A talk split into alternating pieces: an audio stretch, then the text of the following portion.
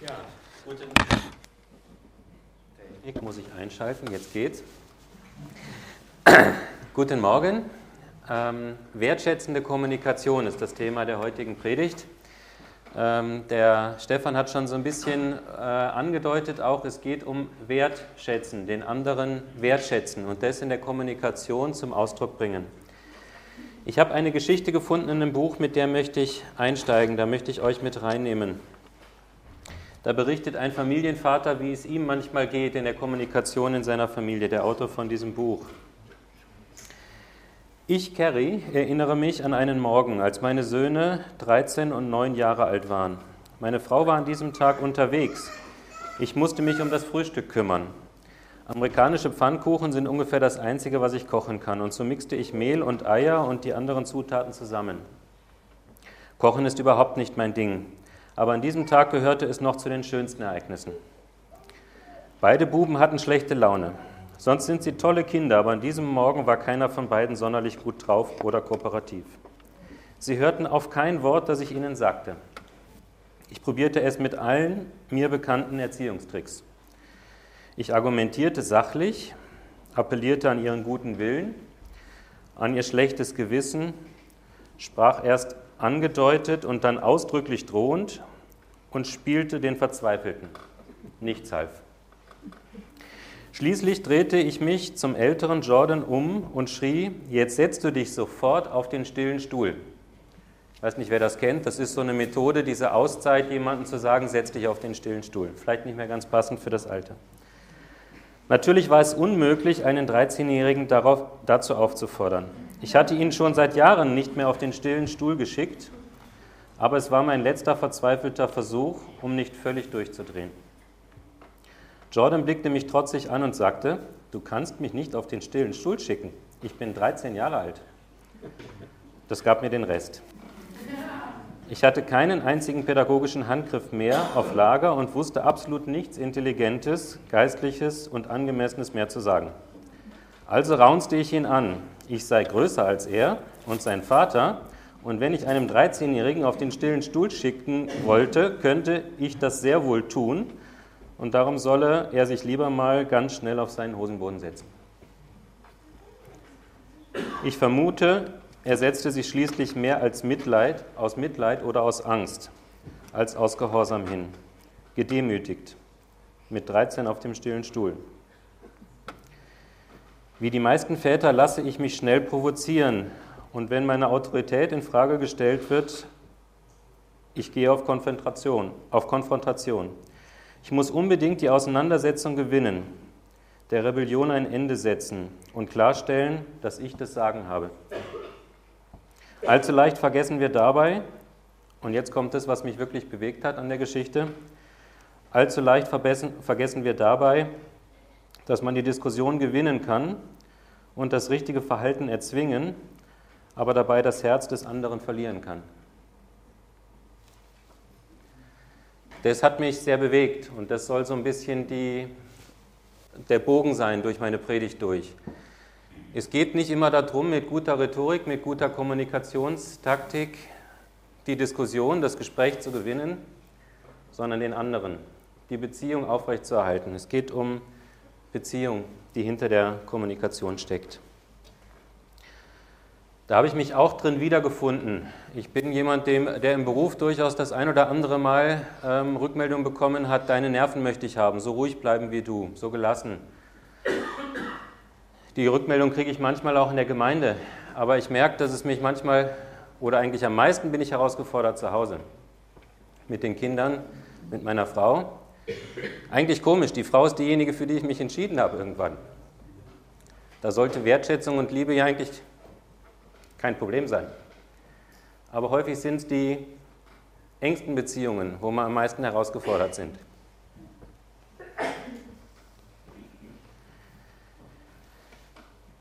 Also es soll gehen heute nicht um das Gegeneinander kämpfen, sondern um den anderen kämpfen. Ich will euch nicht fit machen in Kommunikationsstrategien, den anderen niederzumachen, sondern zu gewinnen. Und ich fand das spannend, dass ich so einen ähnlichen Gedanken auch in der Bibel finden kann. Und das knüpft ein bisschen an an die Predigt vom Hans-Peter vor zwei Wochen. Er hat über 5. Mose 6 gepredigt. Und da heißt es ja, höre Israel, der Herr ist unser Gott, der Herr allein. Und jetzt, du sollst den Herrn, deinen Gott, lieb haben von ganzem Herzen, von ganzer Seele und mit all deiner Kraft.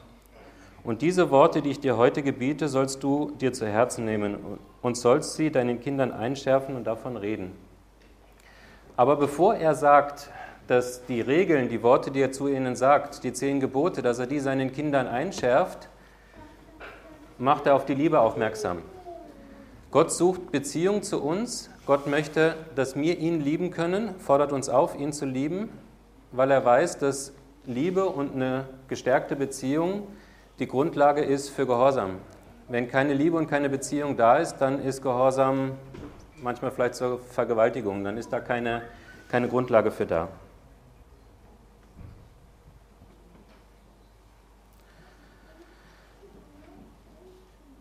Also das Erziehungsmodell, um die Beziehung, um den Menschen zu kämpfen und nicht in den, ähm, in den äh, Kommunikationssituationen zu gewinnen, ist ein biblisches. Das können wir Gott schon anschauen, so wie er auch um die Israeliten kämpft, so wie er um, um uns kämpft.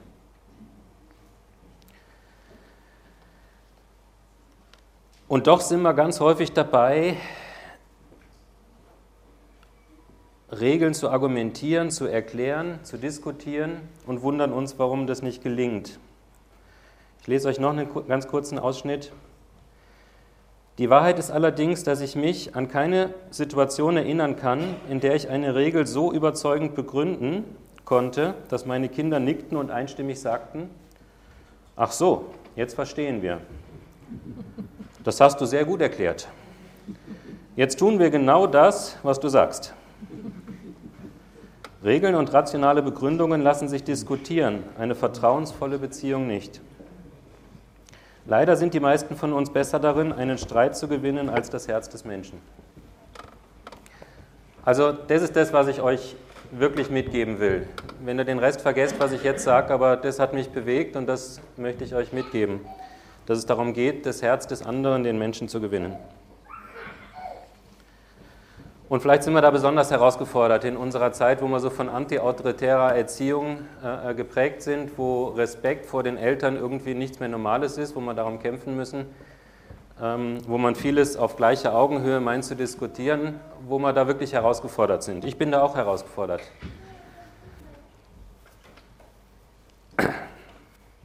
Die Bibel sagt viel zur Kommunikation und es gibt viele Verse. Ich habe mal kurz gegoogelt. In, in der Lutherbibel finden wir das Wort Zunge, was immer so gleichbedeutend mit dem ist, was, was wir mit unserer Zunge anrichten können, 123 Mal. In den Psalmen 32 Mal. Die Psalmen sind voll davon. Es gibt diese Verse wie: Behüte deine Zunge vor Böse und deine Lippen, dass sie nicht Trug reden. Wir werden immer wieder aufgefordert, aufzupassen mit dem, was wir anrichten können mit unserer Zunge.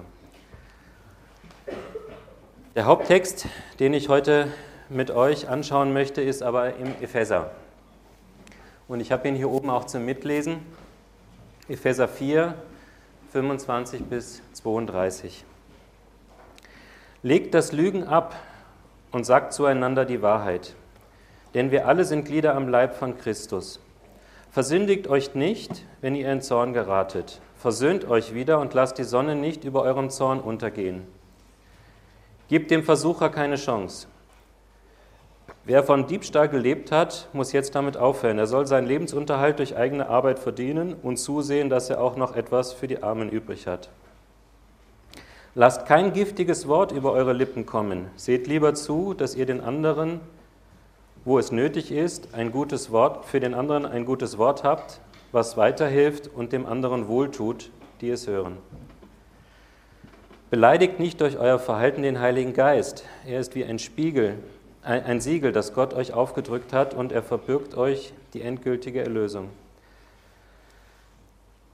Weg also mit aller Verbitterung, mit Aufbrausen, Zorn und jeder Art von Beleidigung. Schreit einander nicht an, legt jede feindselige Gesinnung ab, jede feindselige Gesinnung ab.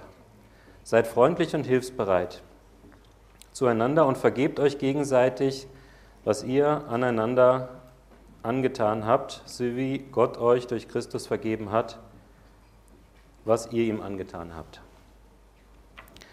Das ist wirklich ein cooler Text, da steht geballt viel drinnen. Da könnte ich wahrscheinlich, und ich habe mich da länger mit auseinandergesetzt, da könnte ich wahrscheinlich jetzt zwei Stunden mit euch drüber reden.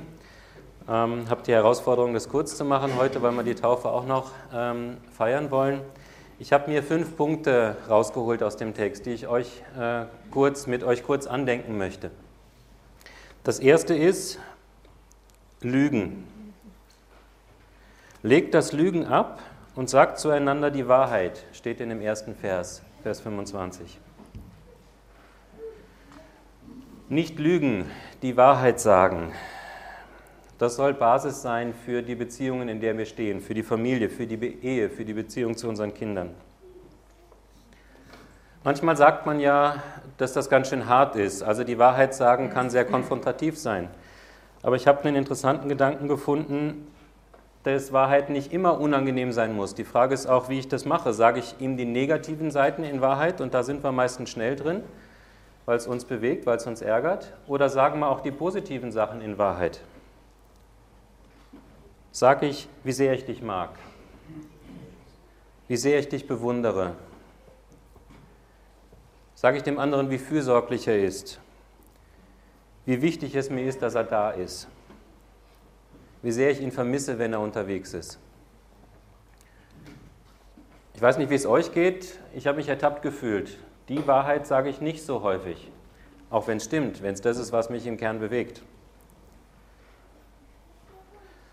Man kann auch, wenn mal was daneben geht und man dem anderen sagen will, das passt so nicht, das auch versuchen, gewinnen zu machen das passt doch nicht zu dir, normalerweise bist du anders, ich kenne dich anders. Dann steht nicht das, was einen gerade ärgert im Vordergrund, sondern dann steht das im Vordergrund, dass man weiß, dass der andere sich anders verhalten kann. Das ist auch Wahrheit.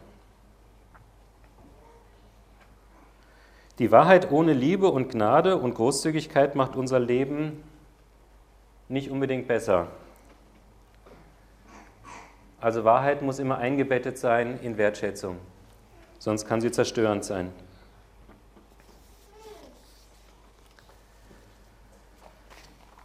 Der zweite Punkt, Zorn. Versündigt euch nicht, wenn ihr in Zorn geratet, heißt es im Vers 26. Versöhnt euch wieder und lasst die Sonne nicht über euren Zorn untergehen. Hier heißt es nicht, werdet nicht zornig. Das geht wahrscheinlich auch gar nicht. Das ist ein Gefühl, was manchmal so in uns hochkommt, wo uns so warm wird, wo wir uns ärgern. Aber da steht, versündigt euch nicht, wenn ihr in Zorn geratet. Das heißt, wir sollen Verantwortung für unsere Handlung übernehmen, die aus dem Gefühl heraus entsteht. Das heißt, wenn ich als Elternteil in der Situation bin, dass meine Kinder nicht folgen, die HÜs nicht machen, mich vielleicht sogar anlügen, wenn die Nerven blank liegen an einem langen Tag und es ist Familienalltag, dann kann es sein, dass wir mal zornig werden, aber wir sollen Verantwortung übernehmen für das, wie wir dann handeln. Wir sollen uns das bewusst machen. Wenn der Teenager sich über seine Eltern ärgert, weil sie ihn nerven, weil sie ihn ungerecht behandeln, die Privatsphäre vielleicht überschritten wird, dann soll man sich trotzdem fragen, ja, ich bin jetzt zornig, aber dann soll man Verantwortung für sein Handeln übernehmen. Wenn der Ehepartner mich verletzt, vielleicht sogar die unausgesprochenen Erwartungen nicht erfüllt und das immer wieder passiert, immer dann können wir eine Entscheidung treffen, zurückzuschießen, den Gegenangriff zu starten, mein Recht durchzusetzen oder aussteigen aus der Situation den Kreislauf durchbrechen, vielleicht einfach mal auch weggehen. Versündigt euch nicht, wenn ihr in Zorn geratet. Und ich glaube, das ist eine gute, eine gute Sache, die man sich einprägt, damit man versuchen kann, und das wird einem nicht immer gelingen, aber dass man darum ringt, da zu wachsen. Und dann die Sonne nicht untergehen lassen, heißt es in dem Vers. Das ist was, was mir in unserer Ehe, in unserer Beziehung, uns in unserer Beziehung wichtig geworden ist. Das haben wir uns wirklich ganz am Anfang auch vorgenommen. Wir wollen nicht einen Streit in den nächsten Tag mit, mitnehmen, sondern wir wollen ihn an dem Tag bereinigen. Das ist auch manchmal herausfordernd. Das heißt manchmal, man muss am nächsten Morgen raus und man findet aber nicht zueinander und man will sich nicht wegdrehen. Dann heißt es vielleicht manchmal bis eins, zwei noch zu reden, bis man wieder zueinander gefunden hat. Aber ich glaube, dass das ein guter Vorsatz ist, den die Bibel uns da gibt.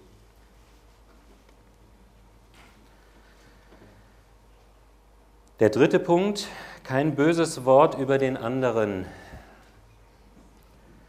In 29 heißt es, lasst ja kein giftiges Wort über eure Lippen kommen. Seht lieber zu, dass ihr für die anderen, wenn, wo es nötig ist, ein gutes Wort habt, das weiterhilft. Denen wohltut, die es hören. Und ich habe eine Auflistung an Sprüchen mitgebracht, die vielleicht so aus dem Alltag äh, äh kommen können. Ähm, Geht das nicht ein bisschen schneller? Du tust es, weil ich es gesagt habe. Basta.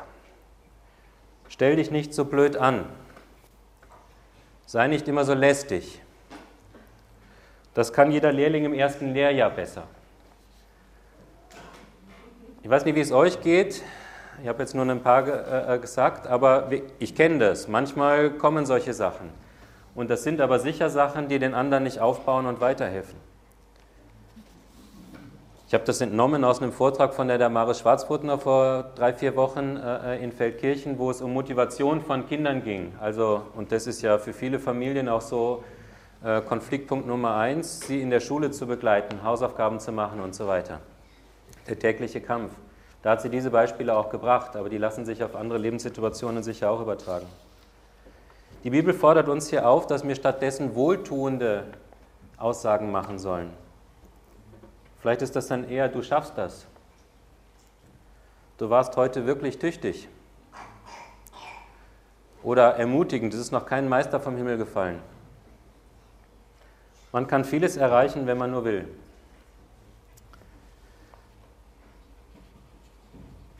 Wenn es hier heißt, dass mir die giftigen Worte zurückhalten sollen und gute positive Worte sagen sollen, dann geht die Bibel davon aus, dass man das steuern kann. Sonst würde sie uns dazu nicht auffordern. Sonst würde Gott uns dazu nicht auffordern.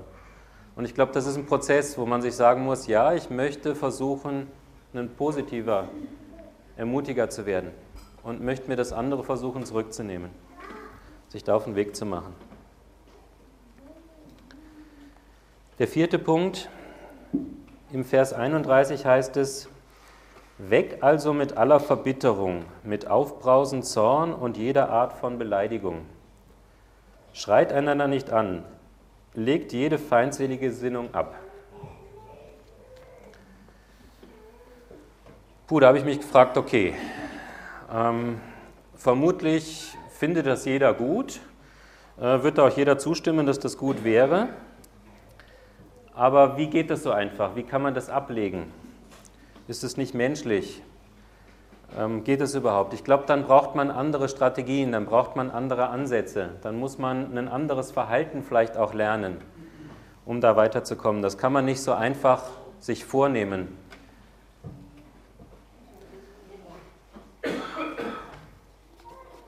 Wenn ich mehr Zeit hätte, würde ich jetzt einen Kurzreferat über gewaltfreie Kommunikation halten. Ich weiß nicht, wem das was sagt.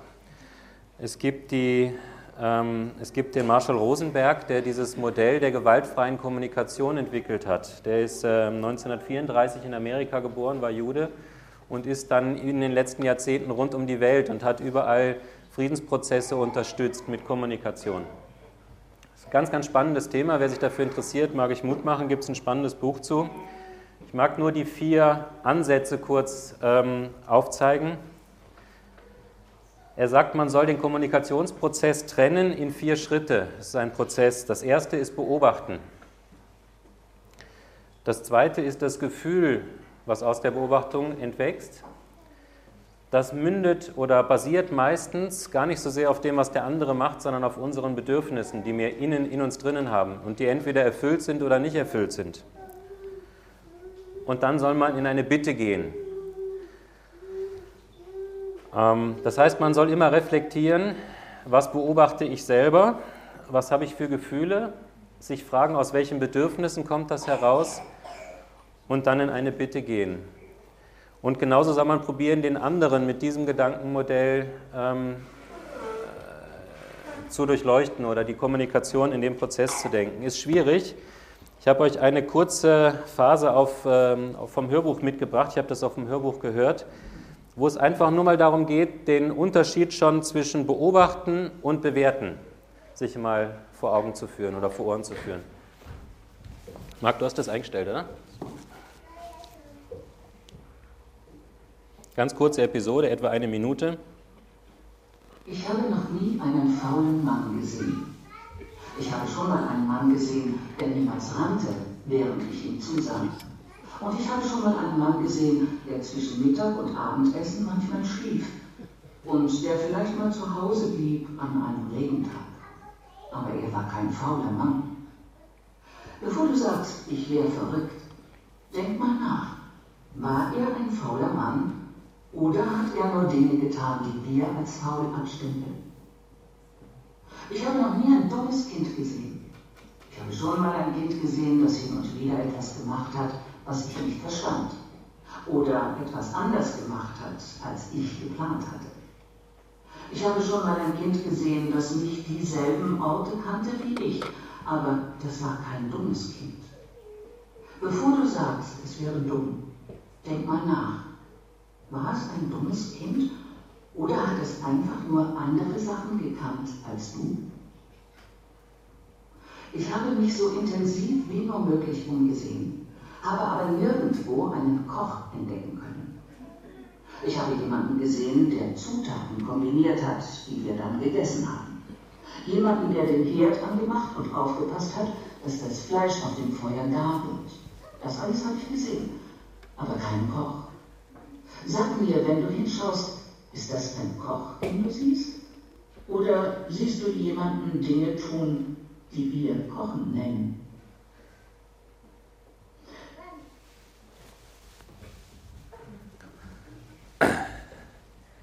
Ich glaube, da spürt man ganz schön, dass wir es gewohnt sind, das, was wir sehen, zu bewerten. Und wenn wir was beschreiben wollen, was wir sehen, da meistens eine Bewertung mitschwingt.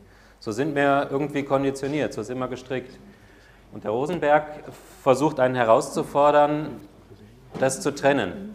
Die Beobachtung von der Wertung. Die Wertung hat immer was mit meiner Weltanschauung, immer was mit meinen Gefühlen, immer was mit meinen Bedürfnissen auch zu tun. Es gibt ganz, ganz viele spannende Beispiele, wie er wirklich in konfliktgeladenen ähm, Situationen es schafft, den anderen zu spiegeln und dem anderen zu sagen, was meinst du wirklich? was fühlst du wirklich? Ähm, ich fand es spannend, mich damit auseinanderzusetzen, aber sprengt den Rahmen, da weiter drauf einzugehen. Aber wer interessiert ist, gewaltfreie Kommunikation ist sicherlich ein spannendes Thema. Der fünfte Punkt und der letzte Punkt im Vers 32 heißt es, seid freundlich und hilfsbereit zueinander und vergebt euch gegenseitig, was ihr aneinander angetan habt, so wie Gott euch durch Christus vergeben hat. Und da bin ich froh, dass das dort auch noch steht, dass da was von Vergebung steht und dass da steht, dass in den Kommunikationsprozessen letztlich immer wieder was daneben gehen wird und dass wir als Christen aber die Chance haben, in unseren Beziehungen Vergebung zu leben. Weil Jesus mir viel vergeben hat, kann ich dem anderen vergeben, auch wenn er schuldig aneinander an mir wird. Auch wenn er mir Gewalt anwendet in seiner Kommunikation, auch wenn er nicht wertschätzend ist. Und für mich ist das wirklich das Schlüsselwort, damit Beziehung gelingen kann. Beziehungen, wo keine Vergebung möglich ist, da stauen sich Sachen auf, da werden Mauern gebaut. Aber wo man sich einander vergeben kann, da kann man Mauern einbrechen. Und zusammen mit diesem Gedanken, lass die Sonne nicht untergehen, also an dem Tag, wo man sich gestritten hat, wo die Auseinandersetzung da war, das zu bereinigen, am Ende vielleicht an den Punkt zu kommen, zu sagen, wir können es nicht lösen, wir sind unterschiedlicher Meinung, wir haben unterschiedliche Bedürfnisse, aber wir können einander vergeben. Es kommt auch schön in dem Lied zum Ausdruck Gnade und Wahrheit ähm, vom Albert Frei. Wir werden das gleich auch singen. Wir schauen der Wahrheit ins Auge, stellen uns in dein Licht. Wir halten dort aus durch Gnade, denn du verdammst uns nicht. Also Wahrheit allein und das Licht der Wahrheit, das wäre eigentlich vernichtend. Und in der Wahrheit halten wir es aus, wenn Gnade da ist, wenn wir dem anderen gegenüber gnädig sind. Zum Abschluss habe ich noch eine Geschichte, die passt so in den Faden, den ich nehmen möchte. Es geht darum, die Beziehung aufrecht zu erhalten, die Beziehung nicht aufzugeben. Es geht darum, nicht die Diskussion, den Streit zu gewinnen, sondern den anderen. Das ist der andere Autor von diesem Buch. Übrigens, das ist das Buch Gemeinsam Kinder stark machen in der Farbe Orange. Das ist so der Gedanke, Familie und Gemeinde zusammen wirken aufeinander, gelb und rot zusammen ergibt orange, wirken aufeinander und helfen quasi Kinder stark fürs Leben zu machen und sie im Glauben zu erziehen. So ein bisschen Grundlage auch für unsere äh, Predigtserie, ganz spannendes Buch. Der zweite Autor schreibt auch eine Geschichte aus seinem Familienalltag. Seine Tochter heißt Rebecca, ist glaube ich auch Teenager. Und damit möchte ich dann schließen mit dieser Geschichte. Eines Nachmittages führten wir im Zimmer in ihrem Zimmer eine Unterhaltung. Recht lautstark, muss ich hinzufügen. Alles lief auf die Aussage hinaus, du bist 13 und tust, was ich dir sage. Ich bin dein Vater und du hast zu hören und damit basta. Und dann kam der Moment, in dem sie eine verbale Salve abfeuerte, die mich völlig unvorbereitet traf und mich so sehr erwischte, dass ich buchstäblich um Luft rang. Ich hätte nicht im Traum erwartet, dass eines meiner Kinder je so etwas zu mir sagen dürfte. Der Fairness halber muss ich hinzufügen, dass sie schon zum wiederholten Male versucht hatte, mir etwas zu sagen und ich einfach nicht zugehört hatte. Es war ihr verzweifelter Versuch, meine Aufmerksamkeit zu, zu erreichen. Ich war total schockiert. Ich wusste nichts mehr darauf zu antworten. Ich war so tief persönlich getroffen, dass ich, dass ich das Einzige tat, was mir in dem Moment einfiel. Ich ging.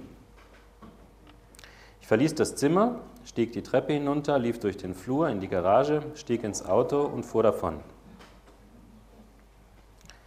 Erwähnte ich bereits, dass ich total wütend und sehr, sehr tief verletzt war? Ich fuhr durch die Straßen und fühlte mich verraten. Nach einer Viertelstunde klingelte mein Handy. Es war Rebecca. Als ich dran ging, sagte sie, Dad, es tut mir leid, ich habe nicht so gemeint, was ich gesagt habe. Dann fügte sie hinzu, aber warum bist du einfach weggegangen? Ich muss wissen, dass unsere Beziehung es wert ist, darum zu kämpfen.